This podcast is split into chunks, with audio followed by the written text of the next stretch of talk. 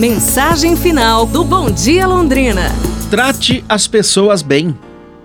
Meu pai me ensinou a tratar os outros da melhor maneira possível, mesmo quando elas não agem assim comigo.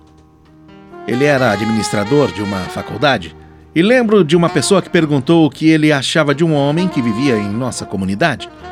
Meu pai respondeu: Eu acho uma boa pessoa. Bem, seria bom o senhor ouvir o que ele fala a seu respeito, hein?